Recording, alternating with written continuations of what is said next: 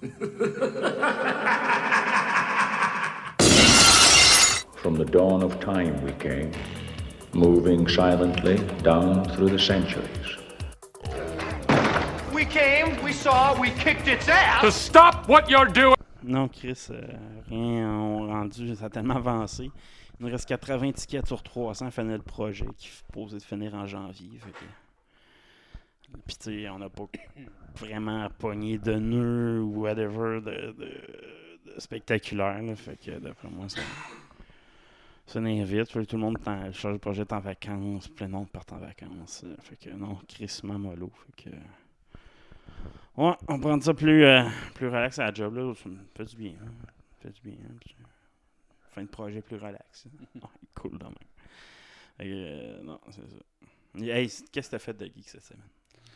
Euh, pas réinstaller StarCraft 2 pour me préparer à jouer. J'ai pas eu le temps de faire grand chose. Moi, j'ai joué à StarCraft 2, ça, je te dis, là, j'ai recommencé Heart of Swarm, puis euh, il est quand même pas pire. C'est quand même un bon jeu de stratégie, il y a pas meilleur, il y a Warcraft 3 qui était meilleur un peu, mais en tout cas, il était mauvais pour d'autres raisons, là. Mais StarCraft, il n'y avait pas tant d'héros que ça, il n'y avait pas tant de, de cochonneries de même, c'était un peu RTS. là. Ouais, c'est ça. Fait que... euh, il y avait les mercenaires, mais ça faisait jamais une si grande différence. Non, c'est ça, exact. Ben, dans le 2, un peu plus, là, Rainer, tout ça, sont, sont vraiment forts, là, euh. Mais, c'est moins pire quand même, là. Mais tu sais, j'ai été attristé euh, de constater que le mode RTS est carrément mort. là. Fait que là, a- Blizzard a confirmé qu'il ferait pas de StarCraft 3. S'ils font un autre projet RTS, ça va être un Warcraft, là, mais... euh, Ben, j'en ai vu un, là, des RTS. Il y a Anno 1880. là. ouais. Mais tu sais, c'est comme moins mon genre de RTS, là. Tu regardes ça, puis oh, pas tant classique RTS. Ouais, c'est ça, tu sais, les classiques RTS, c'est- passé de mode. Hum, malheureusement. Puis, on- a tout le temps des petits projets, mais tu sais, un, un jeu triple A RTS, hein. Non, il n'y en aura Euh, plus, là. Ben, ça va revenir un des- jour, Avec des projets comme- indie, là. Tu sais, de- je sais pas checker dans les projets indie s'il y en avait bien gros des projets comme ça, là. Personnellement, j'en vois pas, j'en ai, pas- j'en ai pas sur le bout de la langue, Ben, il y a, il y a 10, 12 ans, là, les, le e, euh, le e-gaming, le e-sports, là, c'était que du RTS. là. Ouais, du euh. StarCraft, puis des affaires de même. Là, ça a complètement viré de bord là, pour être juste des euh, shoot arena. Premier champion StarCraft 1 mondial, c'est un Québécois en plus. c'est vrai, ça, Puis plus personne se souvient c'est. Ah, personne ne se souvient de son nom. Mais c'est vrai, pareil. Sûrement Ouais. qu'il s'est fait pogner dans la hashtag MeToo, lui aussi. hein. Mais tu sais, les jeux qui pognent, c'est les, les, C'est les gratuit. shooters Fortnite euh, de ce monde. Là, tu sais. Moi, présentement, j'ai Warzone, crissement intense, beaucoup trop. là, puis je suis un dinosaure, comme, comme je disais. Là, tu sais, je suis un des seuls qui joue avec clavier et souris. Le monde sont tous avec des manettes. man, Je suis comme tout désorienté. Tu peux pas être meilleur que moi avec une manette calice. Mais oui, Ah c'est- c'est- c'est- Mais je finis quand même dans le top 10 de plus en plus. Là. Je deviens vraiment, vraiment hot. Là, euh, level 50 présentement. là. C'est sûr, je suis pas haut level comparé à bien du monde parce que j'ai commencé le jeu sur le tard. Mais euh, je suis bon pour me cacher, sniper. C'est. Non, je m'améliore en tabarnak. Fait que. euh, crise de jeu. De, de- Mais je joue pas longtemps. Tu sais, je joue tard le soir, je joue comme une game ou deux. C'est ça le problème avec les, les, les jeux à shooter, c'est que pour pogner du- des skills puis Je commence à être bon. Là. Ouais, mais faut peut-être quand même t'en mets du temps. Oh ouais, tous les jours, tu sais, c'est- c'est- c'est c'est pas une question de mettre du temps, mais je pense que c'est une question de régularité, là, tu sais, dans le fond. euh. moi, je joue deux games à chaque soir avant de me coucher. Fait que là, je fais des beaux rêves en esti. Ouais. Câlisse. te réveilles en plein milieu de la lutte en sueur. Ah, c'est- Même pas je tuer, Galice! Mais non, fait que euh, j'ai joué à ça. et J'ai joué à Mario Odyssey. Super Mario Odyssey, enfin, à 2-3 ans. En tout cas, je sais pas trop. C'est la Switch, là. C'est la Switch, mais oui, j'ai joué euh, dans la version legit. Là, mon gars se l'est acheté. J'ai- pas joué vraiment ça, j'ai joué juste en mode duo. C'est lui qui a fait les premiers mondes, fait qu'il a oublié plein de lunes, mais j'ai passé les derniers mondes, j'ai joué en mode duo avec. Meilleur jeu de Mario ever. Ah ouais? Mar- mais Mario 64, à l'époque, était original, mais lui, il explore toutes les époques des consoles. Tu peux, tu joues à Mario Bros 3D, mais en même temps, tu as des tableaux, c'est que c'est le bon vieux Mario euh, style 2D standard, mais avec des bonhommes qui viennent de l'univers 3D, qui ont répliqué en 2D. Man, c'est la meilleure façon de revisiter les époques de Mario. Il y a un deux, peut-être deux, trois points faibles, je pense, au jeu. Là. Les méchants, c'est pas les Koopas. Tu sais, Je comprends pas pourquoi ils ont, ont pas mis les Koopas dans, Il n'y a pas de tortue. Il n'y a, pas les méchants, c'est les, les Bendals, je m'en souviens plus trop quoi. Les gens de gros lapins, là. c'est comme une famille de lapins qui protège Bowser et qui aide Bowser à se marier avec la princesse, dans le fond. Fait que.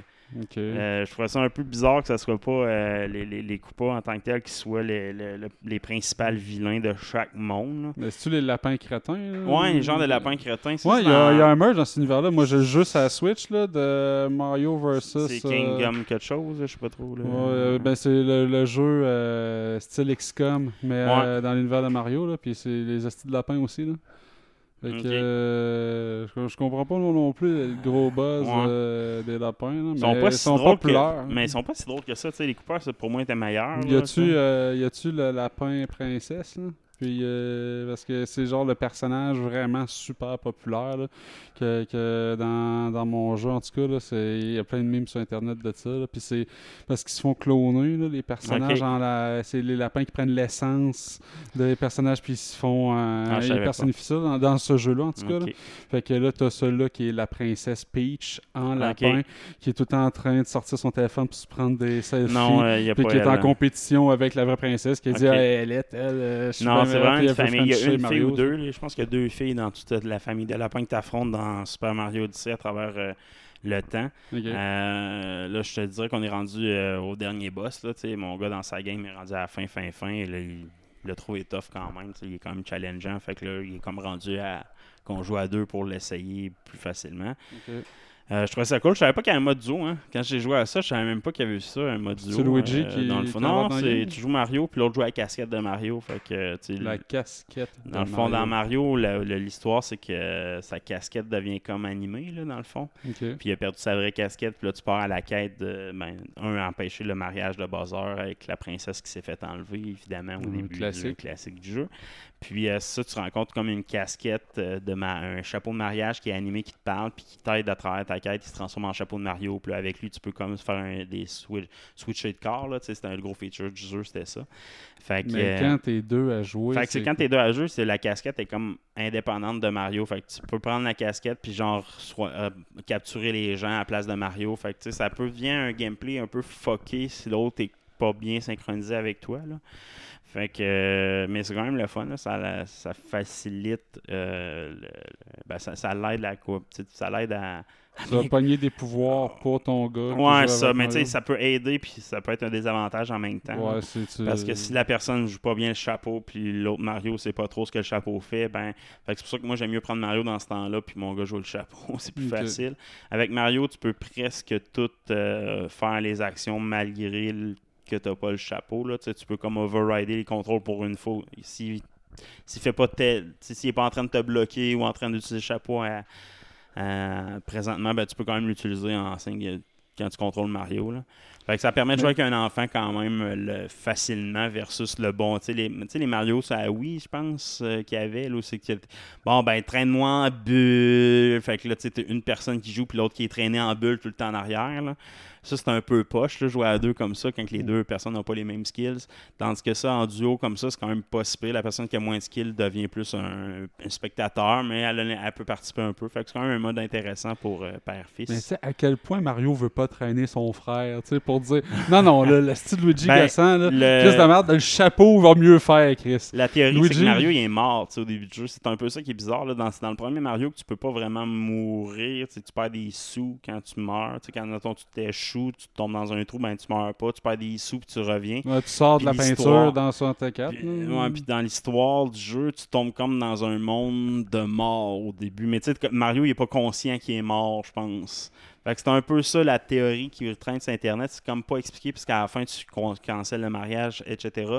Mais à travers tout ton voyage, dans le fond, la théorie, c'est que tu traverses le, voy- un- le monde des morts, puis à la fin, tu réussis à sortir pour rencontrer Bowser. C'est une théorie qui, se tient là parce que, dans le fond, c'est tous des fantômes que tu rencontres au début. Tu sais, il y a comme plein de. Moi, je suis pas encore rendu là. Je veux faire le jeu 20 ans, pogner toutes les lunes. Il y a bien des fanfictions qui parlent de Mario qui est, qui est fantôme. Mais C'est pour mon ça qu'à problème- Luigi, je suis pas. là. Mais tu sais, mon problème, ben, sous Luigi, je suis jamais. c'est- Il y a, y a- y a n'y de- pas un jeu là, qui sort avec lui. pas- Il Ben, il y a Luigi. Mansion, Ouais, mais c'est ça, ça, c'est justement là c'est que je m'en vais. C'est que c'est bien beau là, comme euh, théorie des fans, là, mais c'est ils vont chercher loin pour quelque chose que tant qu'à faire, pourquoi Nintendo ne l'accuse pas? Parce que justement dans Luigi Mansion, il, il va chasser des fantômes. Puis il y a dans le deuxième Luigi Mansion, il va justement sauver Mario qui a été capturé par des fantômes, qui a été mis dans une peinture là, euh, Ok. pour, pour le tuer. Puis ça, Luigi sait même pas qu'il est en train de sauver Mario en, chassant les fantômes. Puis à la Il fin y a un lien. euh, Mais assez accusé parce que euh, Mario Odyssey a sorti il y a deux ans, tu dis? Tu sais, Luigi Mansion, Luigi Mansion, il est sorti genre il y a six mois. Le dernier Luigi Mansion. Fait tu sais, si ça avait été ça, tu sais. retconné. Mais, mais tu sais, t'as fait ça calisser euh, Mario, le fantôme là-dedans, puis ah, il l'a sorti du, Mais de- euh, du purgatoire. Ouais, c'est ça. Mais tu sais, je- suis d'accord avec toi, c'est plat de pas avoir Luigi dans un jeu. Mais tu sais, sur les 4, t'avais pas plus Luigi non plus. Non, mais c'est ça, c'est- non, mais c'est ça, parce ça que que- c'est un euh, running gag dans les Paper Mario, là. Ben, t'en as un, Paper Mario, où c'est que tu rencontres, euh, mais pas le dernier, il y a un autre avant, où c'est que l'histoire de Luigi qui est en parallèle, il y a son euh, journal intime, puis tu lis, puis là, lui, il était- il est- il est- c'est la princesse, euh, je pense, euh, des brioches à la cannelle qui demande de l'aider parce qu'il y a un autre méchant, puis en tout cas, c'était pas aventure, puis il y a tout le temps un côté amertume de Luigi qui, bon, Mario est encore parti sans moi, et puis là, je suis le, le du carrosse, j'ai rien à faire, puis là, ah là, j'ai eu ma mission à moi, là, c'est moi qui va sauver le monde, là, et là, ils vont voir que moi aussi, là, je suis important, là. Mais bon, en, gros, quand j'ai joué à ça, ça m'a pas fait chier de pas avoir Luigi, je te dirais. Non, mieux ce mode duo-là. De toute façon, de la façon que je jouais avec mon garçon, c'était plus fun de même. Mhm.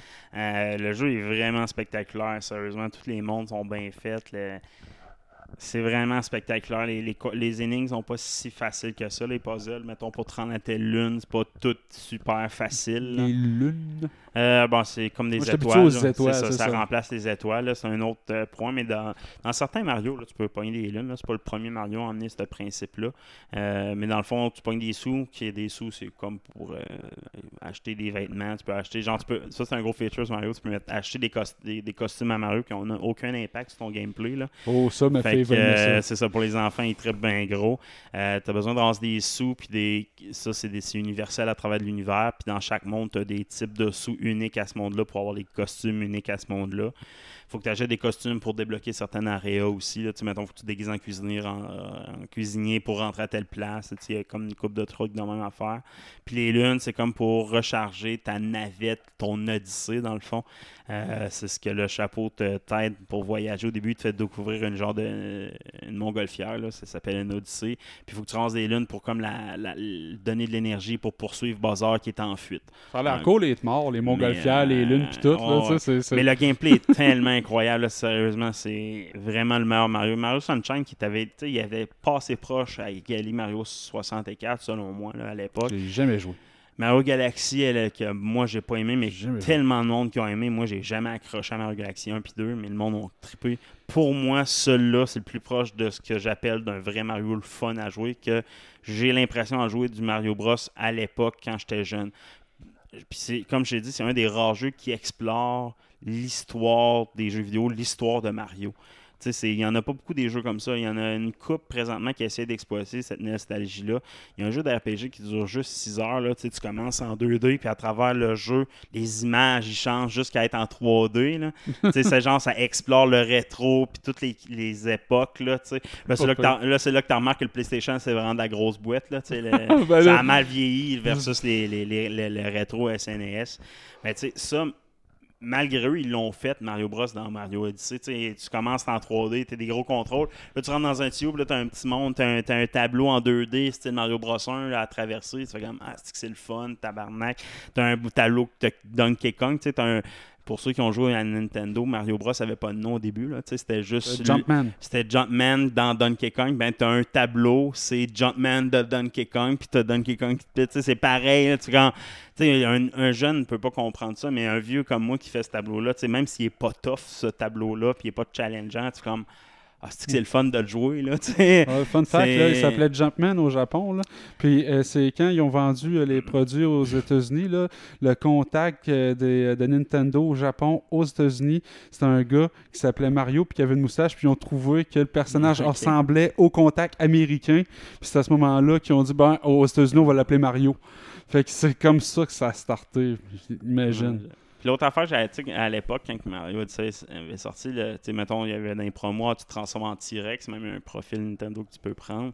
Mais il y avait beaucoup le- la, la- la New Donk City, là, le New York City de Mario Bros. Où c'est que ouais, tu, tu tu- tu rencontres des autos, des, des gens. C'est la première fois que Mario est confronté à ça. Puis quand, pour moi, ça, ça a quand même été weird, cette partie du jeu-là. là. Dans le monde réel. Dans le monde réel, je trouvais ça weird, mais dans ce monde-là, c'est le monde qui a le plus de monde 8 bits, là, de, de tableaux 8 bits à faire. Fait que, tu sais, il est quand même le fun à faire, mais le clash est weird. Là, je, pensais trouver ça weird, c'est weird. Là, euh, tous les autres mondes sont le fun, sauf. Ben, mais il est le fun pareil, là, mais il est juste moins Mario Bros. Pour Ben, c'est fait là, pour clasher aussi. Ils l'ont fait Ouais, ils ont fait ça hein. exactement ça. C'est ça. Ils ont fait ça pour ça. Fait que, euh, le seul partenaire, il n'y a pas de Yoshi. Peu dommage. Pas de clin d'œil à Yoshi pantoute. Ben, tu sais, euh, au vraiment. 64, n'avait pas non plus. Tu sais, j'ai pas joué à aucun de Mario Ok. 3D depuis le 64, là. Fait que j'ai pas fait Sunshine. J'ai pas de GameCube. Que- Il y a Toad qui te suit à travers ton histoire que tu rencontres tout le long. Là, à chaque place d'un tableau, il y a un Toad qui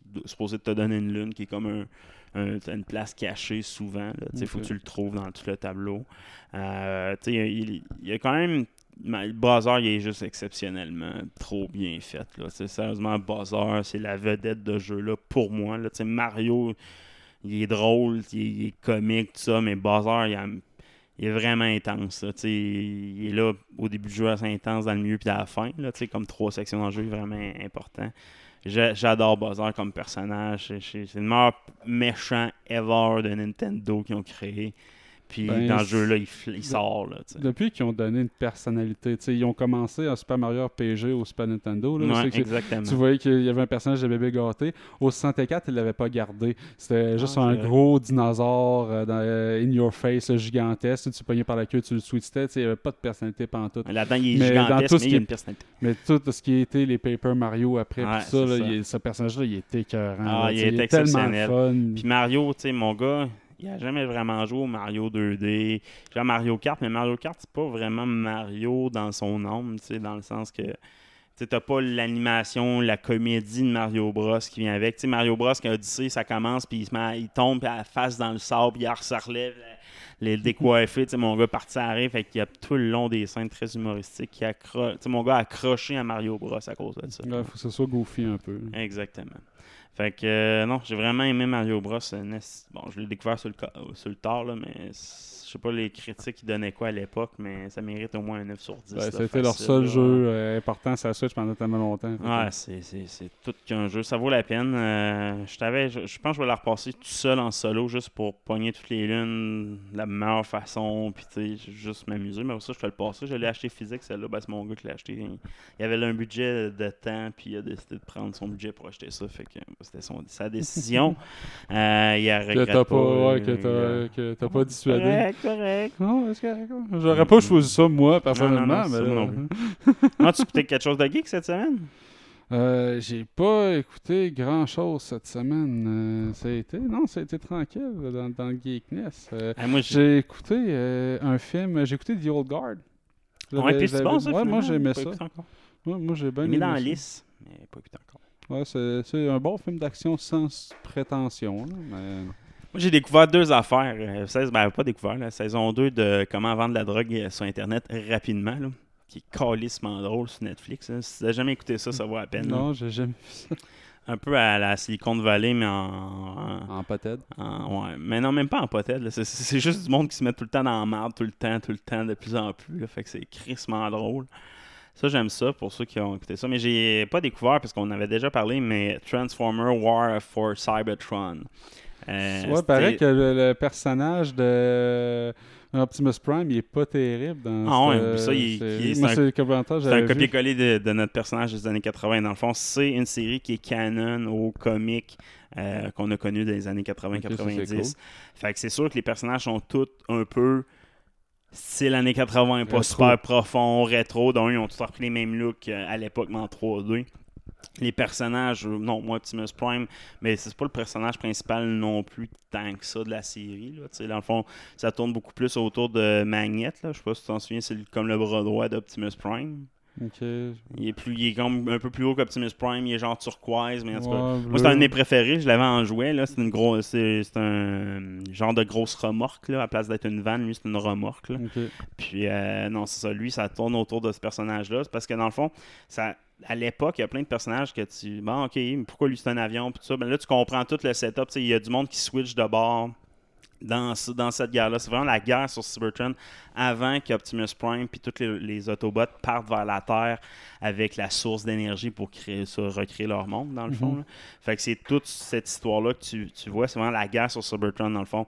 Les, la rébellion est finie. Tu apprends qu'Optimus Prime, puis Megatron, puis euh, Magnet, c'était comme trois brodeurs de, de guerre dans cette rébellion-là qui ont mené, qui ont détruit l'ancienne, euh, l'ancien pouvoir sur Cybertron. Puis leur maître, qui est de ces trois guerriers-là, qui était un alpha, je m'en souviens plus, un alpha quelque chose, ben lui, comme il voyait que Megatron était un peu plus euh, euh, agressif dans sa tactique, mais Megatron a quand même pris le lead de la rébellion en trahissant un peu son maître, c'est comme ça qu'il est devenu le chef de Cybertron. Mais Optimus Prime n'était pas d'accord avec ça, puis il a parti une rébellion, ben, la résistance, les Autobots, euh, à travers con- contre, Megatron. Fait que tu apprends tout ce background story-là qui est calissement important. La personnalité de Bumblebee avait jamais été, était pas important, Bumblebee, un, peu vraiment à l'époque. Mais lui, tu apprends c'est un nerd, qui est pas un Autobot, c'est pas un. Tu sais, apprends qu'il y a vraiment des nerds dans Cybertron qui sont pas des Autobots, qui sont pas des. Ils ont des euh, Decepticons, ils sont vraiment nerds à la guerre. Fait Bumblebee faisait partie de ce gang-là. Ratchet, le, le- le- le- robot qui fait du- de la guérison, là, moi qui était un que j'adorais, sa personnalité qui est vraiment, vraiment, vraiment Mhm. intéressant en plus. Ben là-dedans, tu apprends que lui, il avait, il était pas avec Optimus Prime non plus. Là, lui, il est là pour guérir les gens, puis c'est à cause de lui qu'il y a comme plein de Decepticons qui sont devenus des, des Autobots. Puis là, c'est à force de voir tout ce que Megatron fait, qui ben, j'ai pas le choix de m'allier avec Optimus Prime. Fait que vraiment, tu vois l'importance de Ratchet, à quel point il est plus important qu'on pense euh, là-dedans. Euh, comme je disais, Magnet, c'est lui qui est un Autobot au début, le bras droit d'Optimus Prime, le leader, le général de- des Autobots, qui lui décide de pas aller avec Optimus Prime. Il dit, moi, je veux la paix à tout prix. Fait qu'il va, il essaie d'avoir la paix, puis se fait avoir, évidemment. mais tu sais, il, il est pas. Il, il trahit un peu les Autobots à travers cette histoire-là. Ok. Fait que tu sais, t'as vraiment une histoire de trahison puis de pouvoir qui est vraiment intéressante.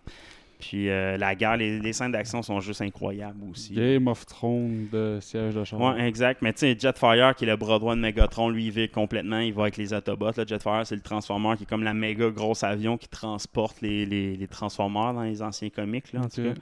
Mais lui, tu apprends qu'au début, c'est un Decepticon, là, carrément. Là, fait que tout ça, c'est vraiment intéressant. Côté graphique, son image, vraiment awesome. Puis là, ça finit, tu sais. Puis là, tu apprends qu'il y a chapitre 2 puis 3 qui sont pas encore sortis. Moi, initialement, je pensais écouter l'histoire de la War au complet. Mais finalement, non, ça finit avec euh, un cliffhanger. Puis là, tu apprends que saison- il y aurait deux autres chapitres à venir. C'est 10 épisodes de 23 à 27 minutes chaque épisode. là. Ça, s'écoute bien. ça s'écoute crissement bien. Meilleure œuvre de Transformer qui fit avec moi, là, parce que pour moi, un Transformer original, ça reste les comics des années 80 puis le, le film qui a suivi par la suite euh, animé là, en Mhm. 84. Moi, ça, ça, ça a baigné mon enfance, ce comic-là, autant que les G.I. Joe. Malheureusement, G.I. Joe, ça- il n'y a jamais eu de succès par la suite. Mais, on parlera pas des films. Mais les Transformers en film, c'est un peu haché, mais ça, wow, c'est pour ceux qui ont connu les anciens. Mon gars, par contre, malgré ça, mon gars vraiment accroché. C'est une belle introduction Transformers parce que c'est l'origin story. c'est ton origine est là dans, dans ce film-là. Fait que tu peux commencer, n'importe qui pourrait commencer avec cette histoire-là, je pense, mais il verrait pas toutes les. Mettons le, le futur venir. Là. Puis Megatron, il est incroyable. Expliques-tu pourquoi les Autobots euh, ils ont tous des looks de char de, de la Terre? Ben, à vrai dire, sont sur cette planète-là, euh, il y avait déjà des automobiles avant. Là, Fait que c'est juste l'évolution normale. Dans là-dedans, tu vois qu'ils sont tous leur look original de van, etc. Mais ils ont comme un. Mettons, un, petit, petit look un petit peu différent, mettons, c'est pas tellement carré. Tu sais, Il y a une coupe d'affaires, mettons, je me souviens plus quelle auto, elle a des petites lignes sur le bord. Qui, à la place d'être une auto verte, c'est une auto verte avec des lignes euh, comme gravées, ce qui, fait moins terrien un peu. Là. Fait que c'est, il explique pas vraiment ce côté-là. Mais tu exemple, tous les avions, ben c'est des. c'est- c'est- ça, ça ressemble plus à des vaisseaux spatials là-dedans. Mais exemple, Starscream, qui est, Starscream, qui est l'un des, euh, Des des bras droits Decepticons, ben, il, il trahit Megatron en bout de ligne. C'est un traître en toujours est un traître. Ouais, là, il veut le pouvoir pour lui-même. il veut le pouvoir pour lui-même, puis sans, il est pas intelligent, il réfléchit pas, il va faire toujours les premières actions. Ben lui, tu sais, mettons, c'est un avion, c'est un jet, euh, je ne sais plus quelle sorte de jet, là, un F5, me semble, là, à l'époque. Un MiG, voilà. Euh, mais- fait que c'est là-dedans, ils l'ont fait comme un peu plus vaisseau spatial, comme toute sa troupe qui le suit. Euh, mais il reste, quand il n'est pas transformé, c'est son look original. Là, fait qu'il est vraiment, vraiment beau. Euh, non, c'est vraiment de. C'est une série à écouter pour les fans des Transformers, je pense. Ceux qui ont même écouté- lu les comics. Moi, j'ai même- m'avais écouté, j'avais li- lu les comics de Transformers. J'avais trouvé un torrent à l'époque avec tous les comics euh, USA euh, qu'ils avaient fait. Puis, euh, tu sais, c'est très proche du cartoon des, des animés qu'on avait écoutés. Là. Fait que si vous n'avez pas écouté les animés, c'est ça. Je crois que c'est une histoire qui n'a jamais été racontée, même en comic book. Ok. Parce que moi, quand j'ai. pas loin à lire, là, je pense qu'il y a genre 50 BD de l'histoire originale des Transformers. là. Puis c'était pas dans ces 50 BD-là. Il y a eu peut-être des fanfictions qui l'ont déjà fait, ou des affaires de même, ou des jeux vidéo qui ont déjà exploré ça. Mais moi, je l'avais jamais vu ou entendu cette histoire-là. Puis elle n'est pas superficielle. Tu sais, comment qu'il trouve le- le- le- le- le- la source d'énergie qui en dans lui. Il explique la matrice, il explique plein d'affaires intéressantes. Et Il explique la matrice, il y a du monde qui va le Non, comprendre. mais pas la- Ils ont rien compris à de films-là. hein. ouais, mais la matrice que Optimus Prime garde en dedans de lui. Là, là, fait que, euh, il explique pas mal de choses. Non, c'est vraiment trouvé ça intéressant.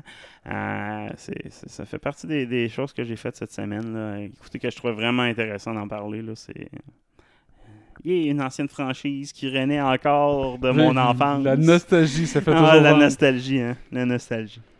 Fait qu'on commence le show. Oh yeah! Hey, bonjour, bienvenue dans Deux Geeks, c'est Steven et qui est Soul. Et c'est Guy et qui est Cotard. Fait que dans Boîte cette semaine, dans Marvelous Marvel, le nom de, oh, de Spider-Man 3 est sorti, Homesick. Ouais. C'est des rumeurs que rapporte Charles Murphy euh, de Murphy Universe. Ouais, un scooper. euh, On parle souvent. euh, On parle souvent, un scooper régulier. Euh, puis ça a sorti à deux autres endroits aussi, là, fait que ça doit être vrai. Euh, Homesick serait le titre du prochain. Fait qu'après euh, Homecoming et Far From Home, Homesick, on reste dans le jeu de mots Home. Puis en même temps, ça s'explique parce qu'il va être euh, euh, en fuite, fort probablement. On se souvient de la fin de Far From Home où c'est que son identité est révélée au grand public et il est considéré comme un terroriste. Donc, euh, on s'attend à ce que ça va être le Hunter qui va être contre lui dans le prochain film. Puis, Underrun il pourrait être homesick, s'ennuie de la maison. Oui, effectivement. Donc, ça fait du sens, tout ça. Ça fait bien du sens, ça ne dévoile pas grand-chose dans l'histoire non plus. Euh, Il n'y a, a pas de comic qui s'appelle comme ça. Euh, Homecoming, il y avait certains comic books que le titre ressemblait ou que l'histoire parlait d'un homecoming à l'école. Homesick, euh, en tout cas du moins de tous les blogueurs ou les tweeters, que les, les, les youtubeurs que je suis, personne parle d'histoire connue qui aurait un lien direct avec Homesick. C'est une suite logique, comme tu dis, avec l'histoire de Spider-Man dans MCU. Mais il n'y aurait pas de source euh, de comique, en tout cas facilement identifiable pour l'instant de trouver, euh, qui pourrait nous donner un indice avec ce nom-là. Je pense que c'est un bon titre pour ça. Je veux Far From Home, c'était clair qu'il y avait un voyage. Homecoming, c'est clair qu'il y avait une graduation ou c'était sur le bord d'une graduation. Homesick, tu sais. Comme je te dis, on- je pense que c'est Craven, je pense le nom du Ouais, méchant. Craven, the the Hunter. Fait que tu sais, si il est en fuite, il peut pas retourner à la maison. tu Ouais, exact. se cacher, ben tu sais, homesick, s'ennuyer de la maison, ça fait Ouais, du sens. ça. hein. Fait Mais que- tu sais, c'est déjà quoi qui a été un peu dit dans la fin. Tu sais, je veux dire, ça spoil rien de, de non, majeur. on n'apprend rien avec ça à part le titre. Yes. Fait que, mais on peut en apprendre un peu plus sur les détails de Spider-Man Miles Morales qui va sortir sur PS5, Xbox ou whatever sur prochaine génération. Ouais, exact. Donc, euh, en entrevue, le directeur créatif euh, du jeu a dit qu'il savait euh, assez tôt que le personnage allait être de Miles Morales dans le jeu original, allait être piqué par une araignée. Mais au début, il prévoyait pas le mettre dans le jeu comme tel, il pensait le mettre juste en post-credit scene. Puis c'est le directeur créatif justement qui, était, qui a pensé, je pense que c'est important de montrer que c'est un héros avant d'avoir des pouvoirs. Donc c'est ça qui a amené toute la, la ligne euh, d'histoire dans le dernier Spider-Man, Mhm. sur le du Miles Morales. Fait qu'on sait que ça va, être- ça va se passer environ un an après la fin du dernier jeu. euh, le Spider-Man de Miles Morales va avoir ses propres pouvoirs. Fait que certains pouvoirs d'invisibilité, fait que sneaking, des affaires comme ça. Puis il disait aussi qu'il approche vraiment l'attitude de, de Miles Morales en tant que Spider-Man de façon différente que celle-là de Peter Parker parce que lui, c'est dans la, la perte qu'il a, a grandi dans le Spider-Man sans per- perdant on- Oncle Ben. Euh, c'est comme ça qu'il a fait ses premières entrées, tandis que lui, c'est très de famille. C'est plus pour aider euh, sa famille. Il y a du monde autour de lui qui laisse rentrer dans le secret du fait qu'il est Spider-Man. Il est beaucoup plus candide face à ça. Mais ils disent que ça va être un jeu qui va être un petit peu moins tête côté histoire que le dernier euh, Ouais. Spider-Man. Fait que ça va être euh, très action. Il va avoir de l'histoire. Eux autres, c'est important de, de marquer le passage. Ça va être un coming of age encore. Fait que l'histoire d'un adolescent qui devient un adulte à travers tout ça. là. Mais attendez-vous pas à quelque chose d'aussi dense en termes de, de narratif. Je m'attends pas à un aussi gros jeu, je te le dirais. Je m'attends vraiment. Dis-toi que ça va être traité presque comme un DLC, le côté contenu, là. Mais à gros prix, Malheureusement. Mais c'est vrai qu'un jeu en soi, mais ça va être côté contenu, ça va être plus proche d'un DLC parce que d'après moi, ce jeu-là, initialement, quand ils ont commencé le projet, c'était un DLC à Spider-Man qui ont juste dit OK, on a quelque chose de gros. PlayStation 5 est annoncé entre temps. Ils ont dit Chris, on en fait un big name. Surtout avec euh, Sony qui veulent investir beaucoup de sous dans la marketing autour de PlayStation 5, Spider-Man et Avenger. Ils veulent mettre la grosse, gros, grosse money là-dedans, là, la palette. Fait que d'après moi, ils se sont fait dire non, non, ça, tu vas me faire un jeu de grosse qualité. C'est pour ça qu'il va être disponible sur PS4 aussi en passant ce jeu-là ou ancienne génération. Ils vont avoir un côté marketing. Plusieurs monde disent que Sony a battu Xbox, même si le PlayStation 5 n'est pas sorti. La guerre est déjà gagnée à cause de, tout- à cause de Sony, l'argent qu'ils mettent, puis les films. Puis, c'est. Les Xbox n'ont pas ça. Ils n'ont pas cette chance-là d'avoir des exclusivités, des titres grand public. Mais tu sais, ils ont Halo, là, mais ils ont annoncé là, que la, Xbox, la prochaine Xbox va être disponible à partir de novembre 2020, fait que crissement bientôt. Mhm. Mais leur jeu fort sort pas en même temps. Non, c'est ça. Fait que Le Xbox, en plus, qui va avoir le goût de l'acheter quand tu viens de sortir une, une- une Game Pass, c'est que tu peux jouer à tous les jeux si tu achètes ta Game Pass sur un ordinateur, sur le cloud. là. Ouais, c'est ça. T'as pas besoin de la console pour faire ça. C'est, bizarre un peu. là. Mais, T'auras euh, pas la meilleure qualité, peut-être. Mais, mais pas- ça veut dire qu'ils assisent plus leur revenu sur la vente de console. Non, c'est carrément. C'est un, les autres, ça leur dérangera pas tant que ça de perdre la La- guerre de vente de console parce que la leur dernière guerre de format console, économique va é- évoluer en ce moment avec cette plateforme-là qui se donne. Mais je pense qu'ils font, ils ont peut-être décidé de juste mettre moins d'énergie sur cette génération-là. Puis... Ouais. Bon, fait que sinon, on aurait des détails. euh, on aurait pas assez proche d'avoir un Kenny Reeves dans la MCU. Ouais, euh, encore Charles Murphy, euh, qui raconte que euh, pendant la production de John Wick, ch- chapitre 3, euh, Parabellum, euh, il a failli obtenir un rôle dans la MCU, mais à cause du conflit d'horaire, ça n'a pas marché. Euh, le rôle, c'était Ian Rugg, euh, le, le mentor de Carol Danvers, euh, Ah que- Captain Marvel. C'est finalement Jude Law qui a fait le rôle, mais c'était Ian Rugg, puis ça aurait, il devient ultimement un méchant. Fait qu'il peut sûrement être récurrent dans le MCU. Ben, possiblement, Je me ne souviens plus serait-ce comment il que, est mort. Ouais. Il est mort ou pas, je m'en souviens pas. Ne serait-ce que par image en- dans le passé, Mhm. Ah dans flashback ou des affaires de même. Euh, ça aurait, euh, c'est rare qu'on voit Kenny Reeves dans un rôle de méchant. Ça aurait été intéressant, Mhm. mais c'est pas arrivé. Malheureusement. Mais euh, d'après moi, on va ultimement voir Kenny Reeves dans un rôle dans le MCU parce qu'il y a trop un gros buzz sur Kenny Reeves en ce moment pour que Disney se dise pas que c'est une bonne idée de faire ça. À suivre. Hey, je t'ai scrappé une journée avec cette nouvelle-là aussi. Ah oui. Shia LaBeouf euh, sera ou serait envisagé dans la MCU. Peut-être dans X-Men, mais moi je pense plus quoi que dans Moon Knight, qui va peut-être être lié de toute façon. Mais euh, Shia LaBeouf, qui est le plus grand douchebag euh, de Hollywood, je pense bien, euh, qui fait des vidéoclips très louches avec des Ouais, filles de très 12 louches. ans.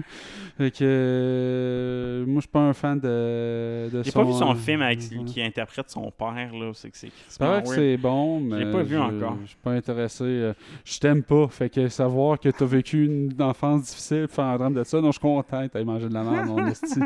Je suis un peu violent, là. Fait Mais, Tu le verrais-tu en professeur Xavier? Mais ça arrivera pas, ok? Parce que c'est sorti, ça a été sorti, le rôle sur lequel il est considéré.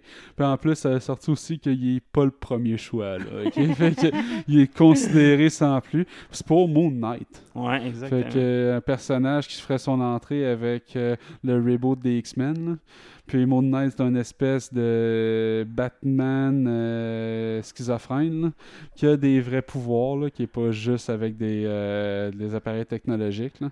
Fait que pour un schizo, Shia LaBeouf, ça fait du sens. c'est ça que je me disais. Euh, tu sais, t'es un peu douchebag, le personnage fait du sens aussi. Fait que le casting est bon, là, tu sais, si on est pour détester euh, Moon Knight, moi, casté Je vais adorer le lire. Ouais. En tout cas, les MCU sont bons quand Marvel Studios sont bons pour prendre des acteurs qui sont pas très aimés, là, Chris Evans, euh, Robert Downey Jr., puis les rendre à un niveau intense. Mais là, c'est sûr qu'on parle d'un déchet de la société. Là. Tu sais, C'est tough. LaBeouf, ça, c'est le gars qui était euh, en première rangée d'un théâtre, qui a décidé de s'allumer des tops, là, de fumer ça à grands coups de boucan, devant tout le monde, puis de s'abattre avec la sécurité quand ils ont voulu le sortir, ça. C'est ça, t'as de marde, là. Ouais. Je l'ai. Ouais. Il doit être moins pire que Johnny Depp quand même. il doit sentir meilleur. tu sais, Johnny Depp, il a l'air de puer même à travers une photo, man. Parlant d'X-Men, X-Men, euh, l'animated series de- de- des années 93, de 1993, X-Men 93, comme tout le monde l'appelle, serait de retour sur Disney+. Ouais, ben, possiblement. Il y a eu des discussions entre le producteur euh, de la série euh, originale dans le temps. Euh, ça avait quand même duré 5 ans. Euh, 70 épisodes, je pense. Considéré Ouais. par euh, plusieurs personnes là, comme étant ce qui a été de mieux fait en termes de comics euh, avec les X-Men. Silver Surfer, c'était bon en tabarnak aussi. Mais bon. Puis euh, il y a une discussion avec euh, Disney. Euh, ils disent on, on leur présentait nos options, c'est eux autres, nous autres nous dire ce qu'ils veulent dans le futur. Tu sais, c'est Larry Austin, le gars. Puis tu sais, lui, il est semi-retraité en ce moment. Fait que tu sais, il reviendrait avec son équipe originale. La suite a déjà été faite en plus en comic, tu sais. Dans le dernier reboot de Marvel euh, comic, là, je m'en souviens plus trop quoi, il y a une série qui c'était X-Men 94, tu sais, qui est carrément la suite de l'histoire de la dernière saison. Fait si c'est une reprise, est-ce qu'il reprend une histoire qu'ils ont déjà faite dans les comics, il est impliqué en plus dans cette création-là. Fait lui, ce qu'il dit, c'est que en ce moment, il est semi-retraité, mais qu'il aimerait ça refaire un retour avec son équipe originale, pas un projet de genre un spécial, ou bien euh, en un épisode, ou bien, mettons, une série en cinq ou six épisodes. Hmm. Sais, quelque chose de, de rappé, une histoire bien précise. Pas nécessairement un projet sur plusieurs saisons, tu sais. Fait qu'à ce sens-là, tu peux faire quelque chose entre la 93 puis 94, comme tu dis, ou quelque chose qui suit euh, 94 Ben, tu directement. il y a plein d'espace-temps que tu peux exploiter. C'est ça, ou façon. une histoire pendant Oh, les cinq saisons que tu sais, puis c'est ça qu'on fait là-dedans. Fait qu'ils ont beaucoup de lousse à voir euh, Disney ce qu'ils vont faire avec ça. Qu'ils vont prendre la même intro?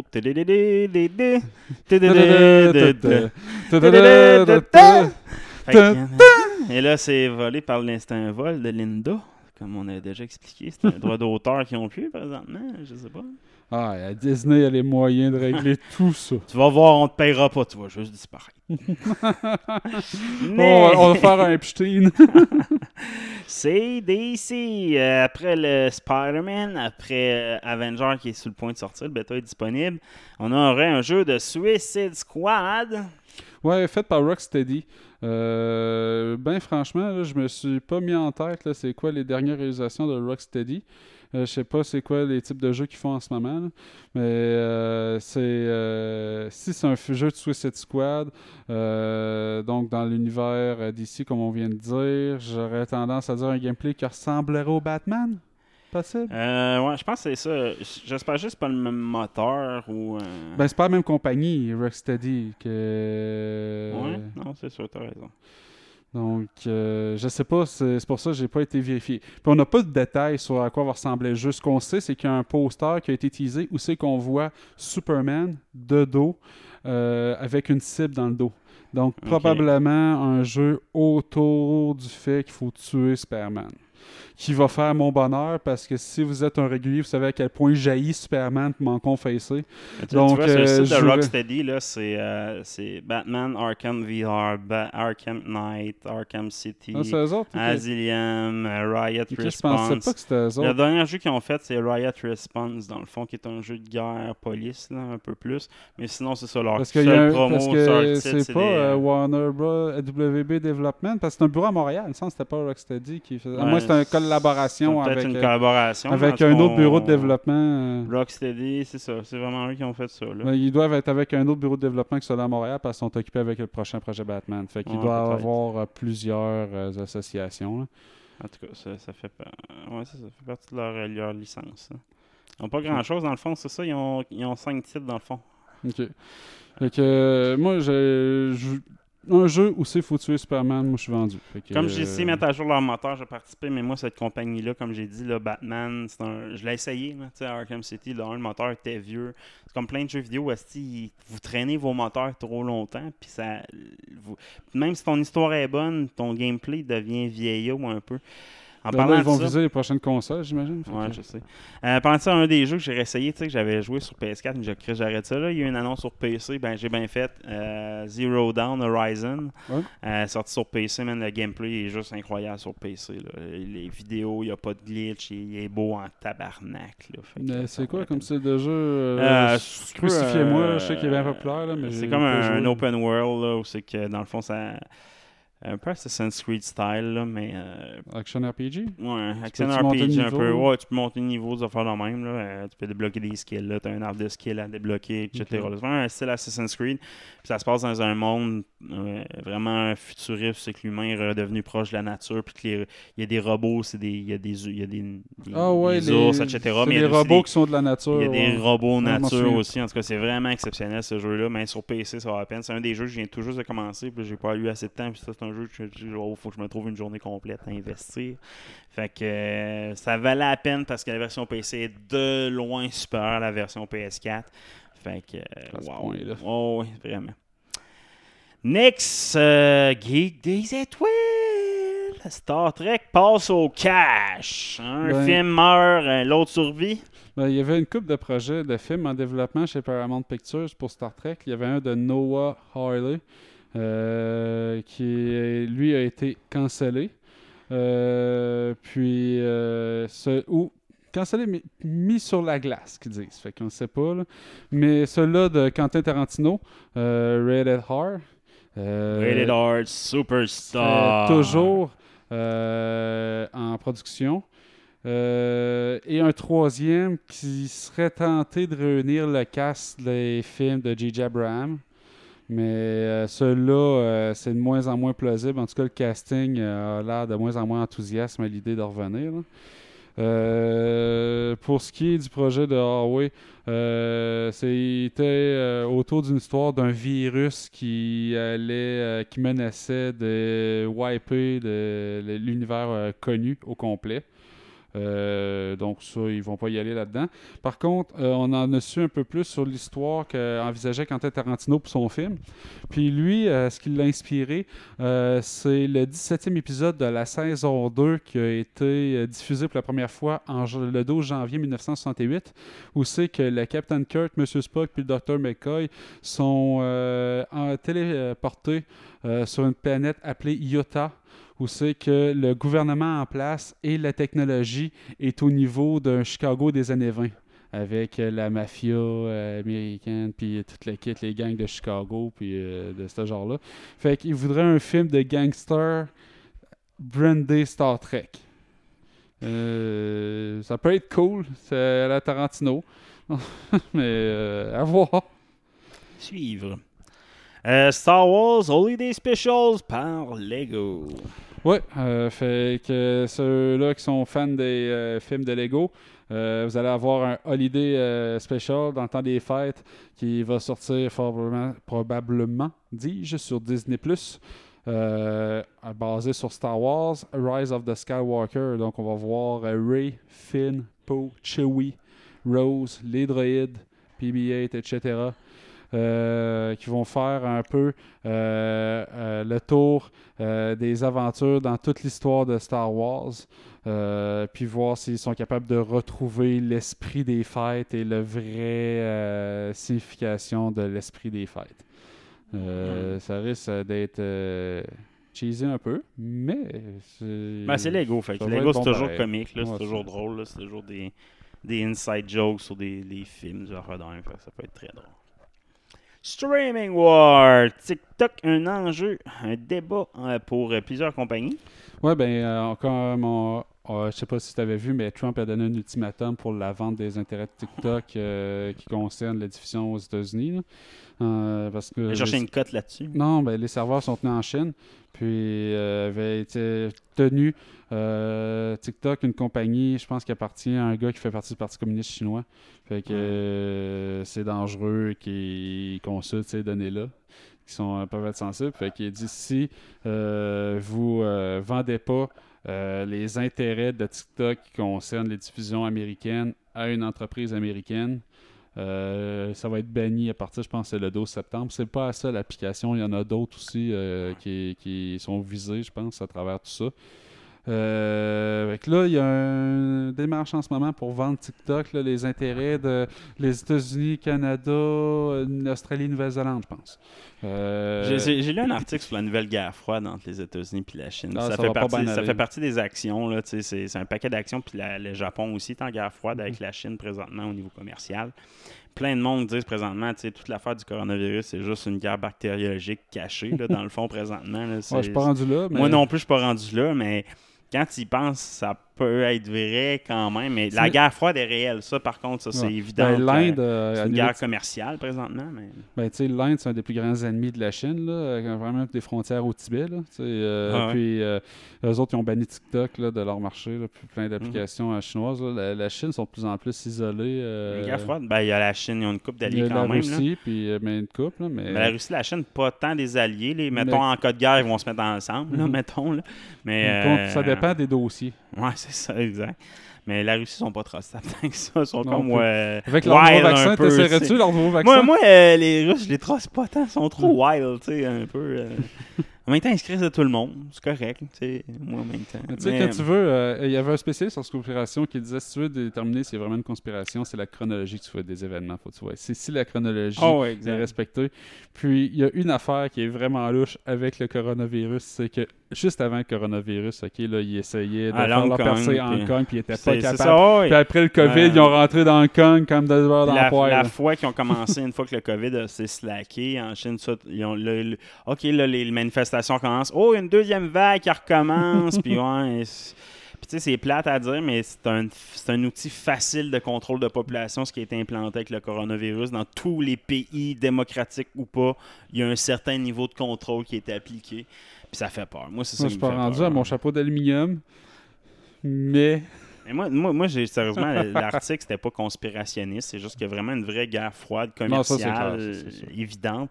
Puis une guerre commerciale, une guerre, à part quand tu es un petit pays de marde comme Cuba, c'est que tu pas de façon de contrer cette guerre, cette guerre froide-là envers toi. Tu sais, Cuba a jamais a pas décidé cette guerre-là quand elle a arrêté. Là. Les États-Unis qui ont dit Ok, c'est beau, on, on, te renvoie la permission d'en prendre des affaires. C'est quasiment ça. Mais un pays comme la Chine en guerre froide commerciale, c'est que tous les pays, les, les bouts, de un moment donné, ça peut devenir dangereux. Si commercialement, ok, tu me donnes plus ça, mes ressources, mais je vais aller les chercher. là. C'est c'est Ben, ça qui fait peur. Cuba avait pas ce, ce- ce pouvoir-là. Ben, la pandémie, ça a fait peur pour la mondialisation en bien du monde parce qu'ils se sont rendus compte qu'ils dépendaient ben trop de la Chine puis qu'elle pouvait couper Ouais, les ventes bien vite là, dans ces situations-là. Fait que il y a beaucoup de protectionnistes qui est revenu, là, penser qu'il faut produire nos, nos biens nous autres mêmes. Là. Fait que, ça rentre beaucoup dans tout ça, là, la- Mm. cette guerre froide-là. là. Puis, euh, comme je disais, pour que ça reste actif, TikTok, faut qu'ils vendent leurs intérêts à une entreprise américaine. Puis jusqu'à maintenant, c'était Microsoft qui semblait être dans le coup pour euh, acheter ça.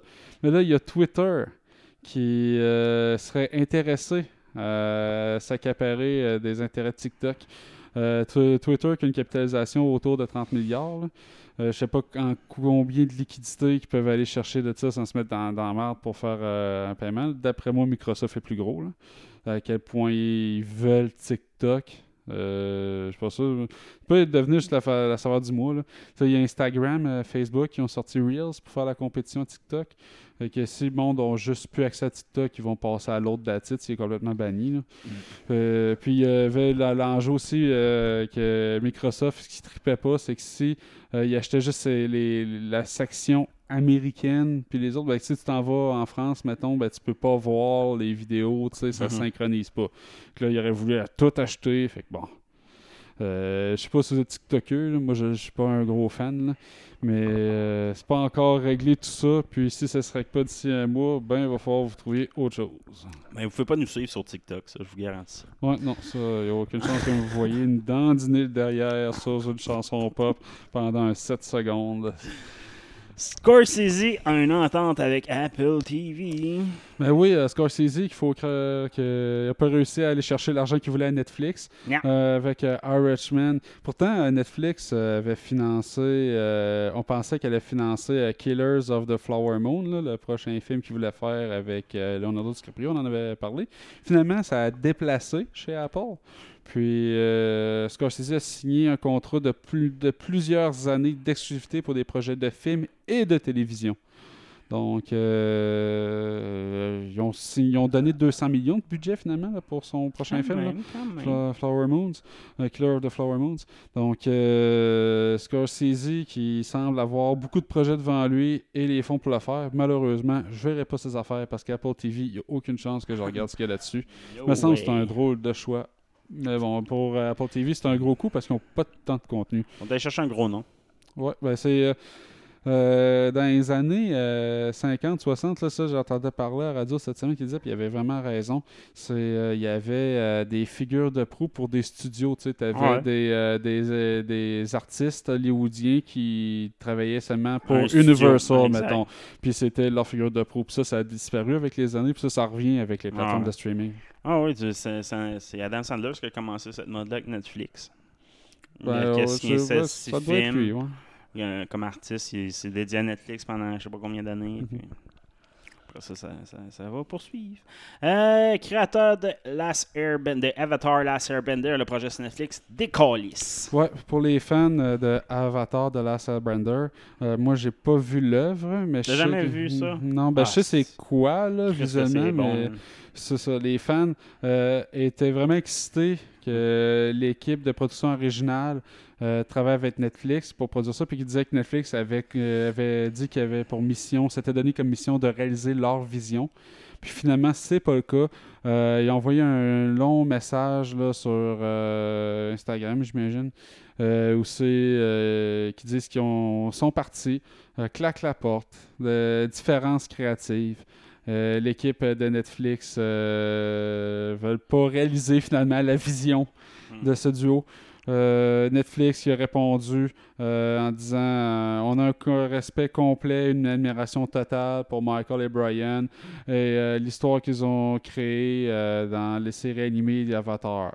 Bien qu'ils aient choisi de prendre, de faire leur départ de notre projet de live actions, nous sommes confiants qu'en notre équipe créative et en leur adaptation. Donc, manger de la merde, nous autres, on pense qu'on sait mieux que, ça- que- Ouais. que vous.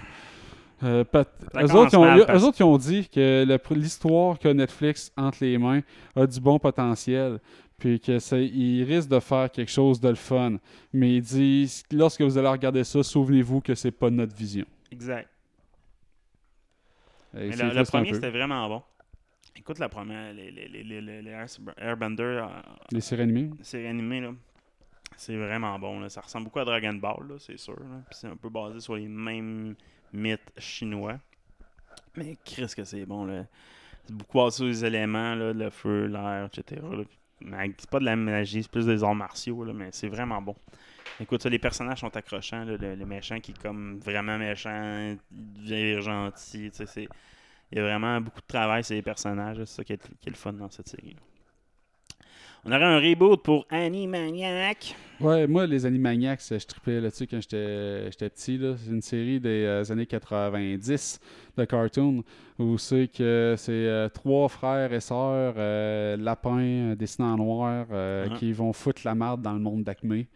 Euh, donc, c'était tout le temps euh, bon enfant, cabotin, euh, fait- scraper la journée du, monde. euh, c'était très euh, bully, je trouvais, dans, dans l'humour, mais j'aimais bien ça. Puis, il va y avoir un reboot. Euh, puis, ça va sortir sur Hulu ce novembre. Euh, ça consiste en une saison de 13 épisodes, mais ça a déjà été euh, signé pour une deuxième saison. Donc, euh, pour ceux-là qui aiment euh. S'assurer que le contenu va être renouvelé. La nostalgie encore va frapper à la porte. Euh, je sais pas s'ils vont garder la même tune. Puis si long, si ça va être en fran doublé en français. Là. Moi, je l'aimais.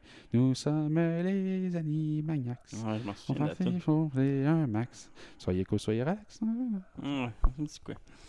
Euh, next news, l'écrivain, le writer de Gravity sur un projet Netflix. Ouais, euh, Jonas Quaron, qui avait écrit ça en collaboration avec euh, son frère, son père, Alfonso Cuarón, qui est un grand réalisateur euh, connu. Il avait quand même livré un bon film avec Gravity, là, avec George Clooney puis Julia Roberts. La performance de Joe Robert dans ce film est vraiment bonne. en effet. Le film est il mais- y a des longueurs, mais j'avais aimé. La réalisation était quand même Ouais, exact. top-notch. là. Donc, euh, ils sont sortis euh, avec un script euh, original euh, de un gars qui avait travaillé sur Harry Potter puis Nuit au musée. Euh, le synopsis va comme suit. Un adolescent qui va rendre visite à sa famille au Mexique rencontre un jeune Chupacabra, qui est un animal mythique là, qui ressemble à une espèce euh, d'ours meg avec des poils hirsutes, là, de ce que je voyais dans les dessins, là, dans la chette de son grand-père. Puis c'est bon, c'est une créature mythique euh, de la mythologie mexicaine. Puis ça a l'air qu'il va être gentil là-dedans, puis que lui, avec euh, son, ses cousins, s'embarque dans une aventure d'une vie pour euh, sauver ce- cette créature-là. Donc, À suivre. à suivre, ça va peut-être être bon. HBO sort une comédie de baby. Une comédie d'horreur plutôt. Ouais, The Baby, euh, qui, qui est pas pire. Dans...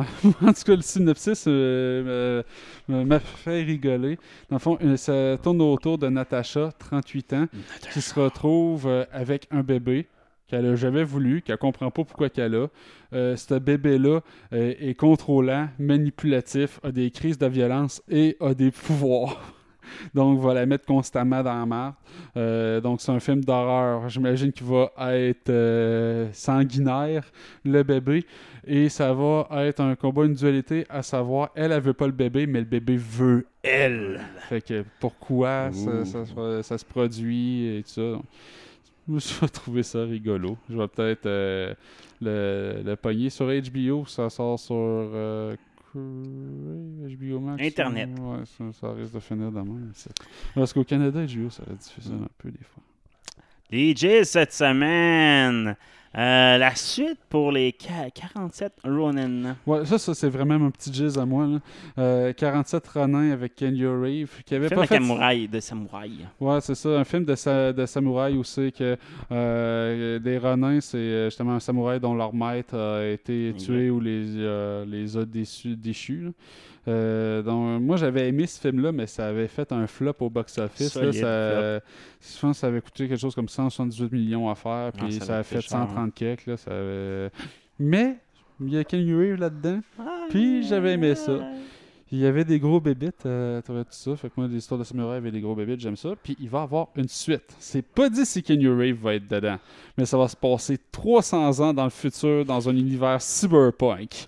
Donc, euh, il va y avoir des combats de samouraïs et de ninjas dans le futur. Euh, je sais- Parlant de Cyberpunk, as-tu vu Smash du gameplay de Cyberpunk euh, 2077? Hmm, pas les dernières. J'embarquerai pas dans le jeu, c'est pas mon genre de jeu pantoute, pantoute, pantoute. C'est-tu un Fallout 4? non, ça ressemble plus euh, ça ressemble plus à un shooter standard, le Mirror Edge, là, où c'est qu'il faut que tu réagisses à des situations. Mais tu sais, ça n'a pas de l'air euh, très RPG, très, euh, très libre de décision comme gameplay. Là, fait que, Faut qu'il finisse par le sortir parce que hype il diminue il est en train de mourir. Mm. Un autre petit dernier jazz pour moi, Doom Eternal, c'est mon euh, dernier bon jeu de shooter que j'ai joué, là, à part Warzone que je me tape présentement. Mais tu un shooter single player. La DLC est annoncée. Euh, ça a de l'air bon. On voit juste le- les dieux. Les dieux reviennent. Fait que, euh, non, j'ai j'ai joué. Pour ceux qui ont joué à Doom Eternal, tout le monde sait que c'est un calice de bons jeux. Fait que euh, la- la- la- le DLC va, va arriver bientôt. Des pas sûrs cette semaine. Lito. Euh, commente Iron Man 3. Ouais, Iron Man 3. Tron 3. Ouais, ben, il- ça a été annoncé que Disney euh, s'associe avec Jared Leto pour faire un troisième film de Tron. là. Ouais. Bon, moi, là-dedans, il y a deux affaires qui me rendent pas sûr. Tron puis Jared Leto. Euh, je suis pas un gros fan de... jamais aimé- Moi, j'aime l'univers de Tron, mais j'aime pas les films, malheureusement. Les films, il y a des crises de bonnes scènes dans les films, mais le film, globalement, il est calissement plate, le Tron 1. Mais le bout de, de la fin, le début avec la maté, quand il parle, tu sais, c'est. Il y a de quoi de bon dans ce film Il y a un, il y a un bon fond, Tron, mais il n'y a pas de succès. Ben, tu sais, là, le... Jared Leto disait en entrevue que le prochain Tron s'appellerait Ares. Euh, dans le fond, c'est euh, ça fit avec un nom d'un personnage qui est supposé être dans ce film-là. Puis euh, le nom qui avait circulé avant pour le troisième film, c'était Ascension. Puis je pense qu'ils vont s'en aller dans la même gamme d'histoires. Là, aussi que c'est l'univers de Tron qui envahit l'univers des humains, puis aucun humain qui rentre dans l'univers de Tron. Euh, sans être des il dit euh, sans être des créatures qui ont des super pouvoirs, ça va être des créatures qui n'ont pas un ADN humain, qui, qui ont le pouvoir de faire matérialiser des éléments du monde euh, du grid, que ça s'appelle, le, le monde de, de Tron, le- la, la grid, la grille. Ils peuvent matérialiser du stock de ça dans le monde des humains. Donc le pouvoir de Arès. Fait que peut-être euh, Arès étant le dieu de la guerre mythologique, fait qu'on assume qu'il voudrait envahir le monde des humains pour en prendre le contrôle, leur livrer une guerre d'une façon ou d'une autre. Moi, ça me laisse froid personnellement. Là-dessus, j'ai écouté au complet Tron. Oui. Après, a plein des... essai, parce que je m'endormais tout le temps dessus, là, mais oui. Ouais, c'est des bouts longs en tabarnak. là. Mais même Tron 2, hein, il y a Tron des. Legacy, c'est ça, hein, ce que ça s'appelait. Ben, il y a Tron 1, il y a Tron Legacy, puis, euh, Mm. puis le prochain là. Mais les deux sont plates à mourir. Moi, je suis pas grave, je suis désolé. Ouais, moi tout. Mais il y a des scènes. À part la scène de jeu où c'est en moto là, qui a été repris Non. dans la pop culture 15 Le 000 bout dans le bureau, quand tu vois l'ordinateur te taper, game over à la fin. Tu sais, Ouais. des scènes marquantes en estime, mais en général, le film est plat. Ça, c'est juste des longs, longs bouts pour une fois. Ah, référence à la pop culture, j'ai vu 3100 fois dans ma vie. Long, Non, long non. bout. Ah, une autre référence. Mais non, c'est ça qui a créé des références souvent, le tronc. Ben, c'est ça que je dis. tu sais, Là, je comprends ma, la référence que j'ai revue plusieurs fois. Mais tu sais, c'est des longs bouts Mhm. juste pour des petits, Non, des petits easter eggs, je trouve. Mais ben, c'est moi. hein, j'ai- Ah, je suis pas, plus plus grand hein, ça. non plus, mais les jeux Tron, c'est le fun. Les jeux de Tron, c'est le fun. La moto qui après une autre moto, c'est le fun, ce genre de jeu-là. là. Oh, ouais, c'est comme euh, le serpent qu'il faut, euh, Mhm. qu'il faut pas qu'il mange sa queue, mais à deux. C'est ça. Mais t'as t'as plein de genres de jeux online qui ont pris le principe de Tron, là, puis c'est Mhm. quand même cool. Ouais, on avait fait Minecraft. Là, aussi, ouais, c'est vrai. Minecraft, Mhm. euh, un serveur. Euh, Reboot de Fresh Prince of Bel-Air. Une autre chose que j'étais pas un fan de ça. Ben, Fresh Prince of Bel-Air, moi, je l'ai pas écouté quand j'étais kid. Mais tu sais, c'est ce qui a hum, starté la carrière de Will Ouais. Puis, euh, dans le fond, l'histoire de Fresh Prince of Bel-Air, c'était un gars de Philadelphie, euh, Will Smith, euh, qui, pour se faire remettre sur le droit chemin, se faisait envoyer chez son oncle à Bel-Air, qui est un endroit cossu. Euh, fait que puis ça faisait des épisodes de 22 minutes avec les pubs, des épisodes d'une demi-heure. Euh, très rigolo. C'était très bon enfant, c'est une comédie. Puis il y a un gars sur internet qui a sorti une vidéo il y a une, une couple de temps où euh, c'est un fan art un peu, avec euh, un take plus dramatique la situation, est plus réel d'un adolescent qui se retrouve dans un monde euh, de ce genre-là. Puis ça a résonné un peu dans l'Internet, ça a fait un carton, comme on dit les Français. Et euh, le projet s'est ramassé sur, euh, dans la maison de production de Will Smith et sa femme, Jada Pinkett Smith, qui vont produire finalement une, un reboot de French Prince of Bel-Air, mais plus dark, plus campé dans le réel, euh, avec la même prémisse. Euh, mais ça va être des épisodes de une heure pour pouvoir aller plus en profondeur dans le drama de tout ça. Donc, je- rien channel pantoute. YouTube, là. Will Smith, il fini. Will il, Smith il est, est drôle sur YouTube, mais ses films, c'est. Hein. Il a fait des choix douteux récemment. Je- C'est quoi le dernier bon film que tu as vu de Will Smith? I Am Legion. Qui a fait un bon cut à box-office aussi, en les deux en même temps. Mais Adam Legion fait, le- ça fait de- des bons chiffres, là, mais ça fait longtemps, tabarnak. C'est une... Ça que fait fait Ouais, c'est une affaire de, date de 15 ans. c'est- non, euh, je, je suis bien embêté de te le dire. là. Pogné un commentaire de lui qui parlait de la matrice, qui avait. euh, Passé proche, faire Neo. qui hein. avait refusé. C'est lui, il a Ouais. refusé carrément le rôle. Il dit Ah, l'affaire, c'est le pitch qui a été vendu, dans le fond, là, tu sais, les, les frères ou sœurs, maintenant. Euh, qui avait pitché le, le- le- le script. euh, C'est un, un pitch de merde, genre hey, tu vas voir, savoir quel film t'as jamais vu, tout va bouger au ralenti, tout ça. Fait que lui, il a juste vu du- deux duos de fucked up qui essaient de vendre un film par rapport. là. C'est juste un pitch de vente de merde, parce que le script était presque pas bâti. Ben, là, pitch de vente de merde. C'est sûrement le même pitch de vente qui a été fait à Kenny Reeves. Puis Ah oui, moi Ouais, mais Kenny. Reeves à l'époque disait oui à tout, esti. Ouais. Encore aujourd'hui, Will Smith euh, dit oui à ben de la merde aussi. Là. je pense qu'il aimait mieux faire. Il avait- y a ah, un peu d'amertume, je trouve, Il dans avait sa réponse. non seulement ça, c'est ça. Puis entre les deux, il avait pris Wild Wild West. Fait que si tu deux. vois, là, en termes de choix de merde, là, euh, moi j'aime ça Wild Wild West, là, mais encore une fois, bon. j'aime ça la vie de la merde. C'est merveilleux, ce film-là. Hey, No Cash cette semaine, euh, perdre 20 000 piastres sur Twitch à cause de son gars. C'est un peu Ouais. plate. Euh, pourquoi il faut jamais tu laisses ta carte de crédit à ton adolescent? Ben, voilà. Ben, une mère de famille qui l'a après, ça dépend. En 17 jours, il a fait pour 19 870 pièces de donation sur la carte de crédit de sa mère. D'un, tu fais jamais de donation. Ben, ben, c'est du contenu que j'aime que j'aime consommer, là, les, les Twitchers, les YouTubers. Fait que il y a du monde qui vivent de ça, so be it. Euh, moi, j'en donne pas vraiment. Des fois, j'écoute des pubs. Je me considère euh, gentil de le faire, plutôt que de les skipper. Euh, mais bon, la mère a fini par s'en rendre compte après 17 jours. Fait qu'elle a pété du cœur. Elle, a essayé de récupérer son cash. Fait qu'elle a appelé Twitch, le service à clientèle. Elle a dit c'est- j'ai frappé un mur de briques. Euh, il voulait pas me répondre. il me faisait transférer. euh, du monde, personne ne me répondait. Fait elle a envoyé un courriel au euh, CEO de Twitch puis à l'équipe euh, légale d'Amazon. Ils n'ont pas répondu à sa mise en demeure euh, par cour- euh, par courriel. Fait que là, elle était tombée sur un post Reddit qui est maintenant supprimé.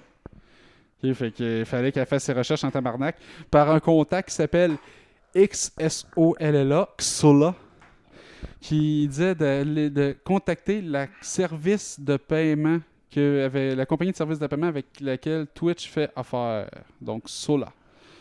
Et puis euh, cette compagnie-là a réussi à, appliquer le remboursement la carte de crédit.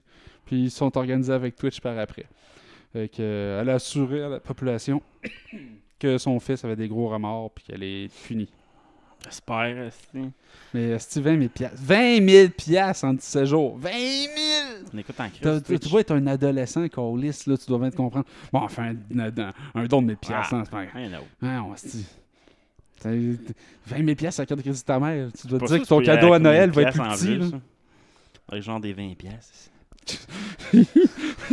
il, a mis, il, a, il a mis l'oiseau euh, de gravité là, qui, trappe tout- qui frappe tout le temps sur le clavier comme avait fait Homer Simpson. Il a fait un don, un don. Moi, je vais prendre ma douche. Un don, un don. Un petit don.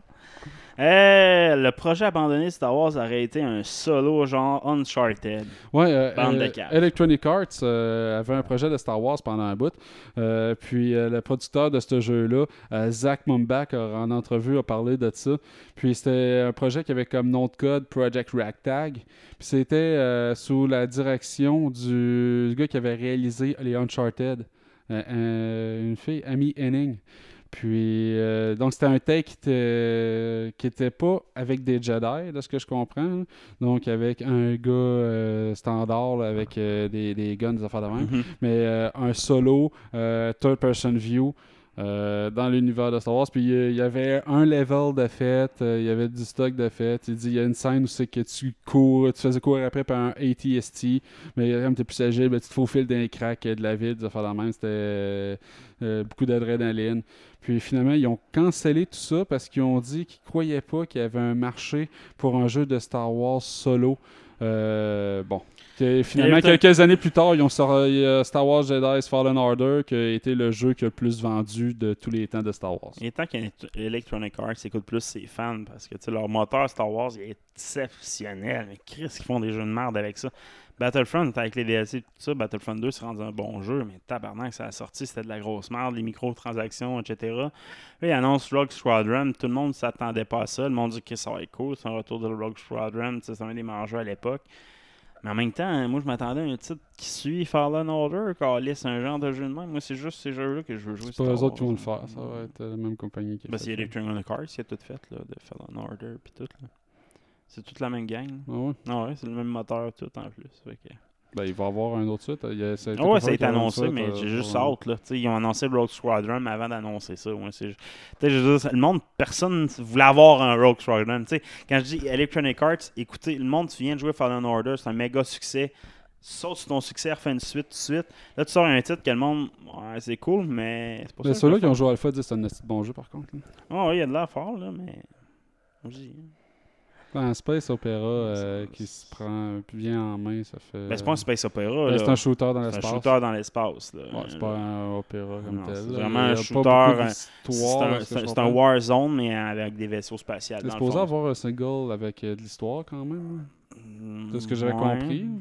En tout cas, je vais pas. Moi, le, c'était beaucoup mark- marketing sur le multiplayer, là, sur le Ben, mode euh, Squadron, ok. où t'es 5 contre 5, puis t'as comme 3 modes, puis un focusé, c'est le multiplayer. Entendu parler à la radio cette semaine, puis de ce que je comprenais, il au moins une espèce de single, mais je peux me tromper. là. Parce que Battlefront 2, le single était tellement à chier. que- Ça valait pas la peine d'en parler. Non, c'est ça. Fait que, euh, hey ben, Paramount changera nos cinémas. Non, ben, en fait, c'est pas tout à fait ça. C'est que Euh. Il y a eu, euh, dans les années 40, ce qu'on appelle le décret Paramount. ok?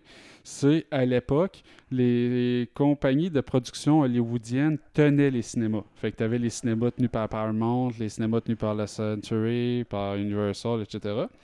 Puis, à ce moment-là, souvent, ils faisaient que mettre leurs films dans leur cinéma. Fait qu'il y avait une main mise sur ce qui était mis en salle. Fait que tu avais des films qui, s'ils n'étaient pas avec des grandes compagnies de production, n'avaient aucune possibilité d'être diffusés dans les salles.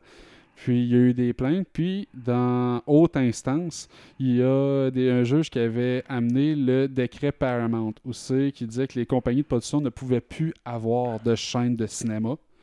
Euh, bizarre, puis, euh, ce qui a amené euh, des compagnies privées qui devaient faire affaire avec les compagnies de production qui leur vendaient leurs titres de, de films pour pouvoir les diffuser. Fait que là, euh, il a commencé à avoir plus de diversité dans les salles de cinéma à partir de ce moment-là. Ben, ce décret-là, il est tombé cette année.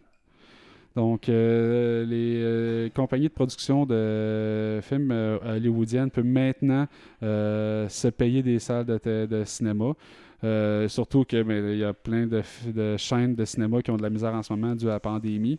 Donc, euh, il y a peut-être des compagnies de production comme Disney, par exemple, qui pourraient être intéressées à s'acheter ces cinémas pour diffuser ses propres films. Ouais, c'est sûr que Disney, avec ça, ils peuvent se faire des cinémas proches de, de Walt Disney et tout ça, euh, plus intéressant. Ça peut changer vraiment l'image. Au Japon, de- c'est déjà de même depuis fucking longtemps. là, euh, Ben, c'est ça. Ben, c'est une loi qui faisait, empêchait ça, qui vient de tomber. Fait que ça- attendez-vous les prochaines années que ça peut changer la face euh, des cinémas, la façon que ça va être présenté, les bannières qui vont. euh, Mais sérieusement, ça rend l'expérience juste plus intéressant parce que chaque cinéma est plus personnalisé, plus, tu sais, c'est, mieux fait là, à Ouais. cause de ça. Mais Ouais. par contre, c'est sûr qu'il y a moins d'opportunités pour les, les petits, les petits joueurs, mais... Encore, Mais j'imagine qu'ils se disent maintenant qu'avec tout ce qui est plateforme de streaming, les petits joueurs, de toute façon, ça, vont vivre plus le cinéma. euh, Hey, dernière news, Christian Pagis, euh, les univers, notre univers va s'éteindre et on sait comment maintenant. Oui, les scientifiques euh, ont découvert quelle façon euh, l'univers va s'atteindre. Euh, c'est dans un futur incroyablement loin, en fait. Donc, c'est 10 à l'exposant 1100, à la 1100, euh, années d'ici. Euh, donc, euh, c'est un Google de Google, de Google, de Google, de Google euh, de Google, de Google. Ça, c'est 10 à la exposant 1100.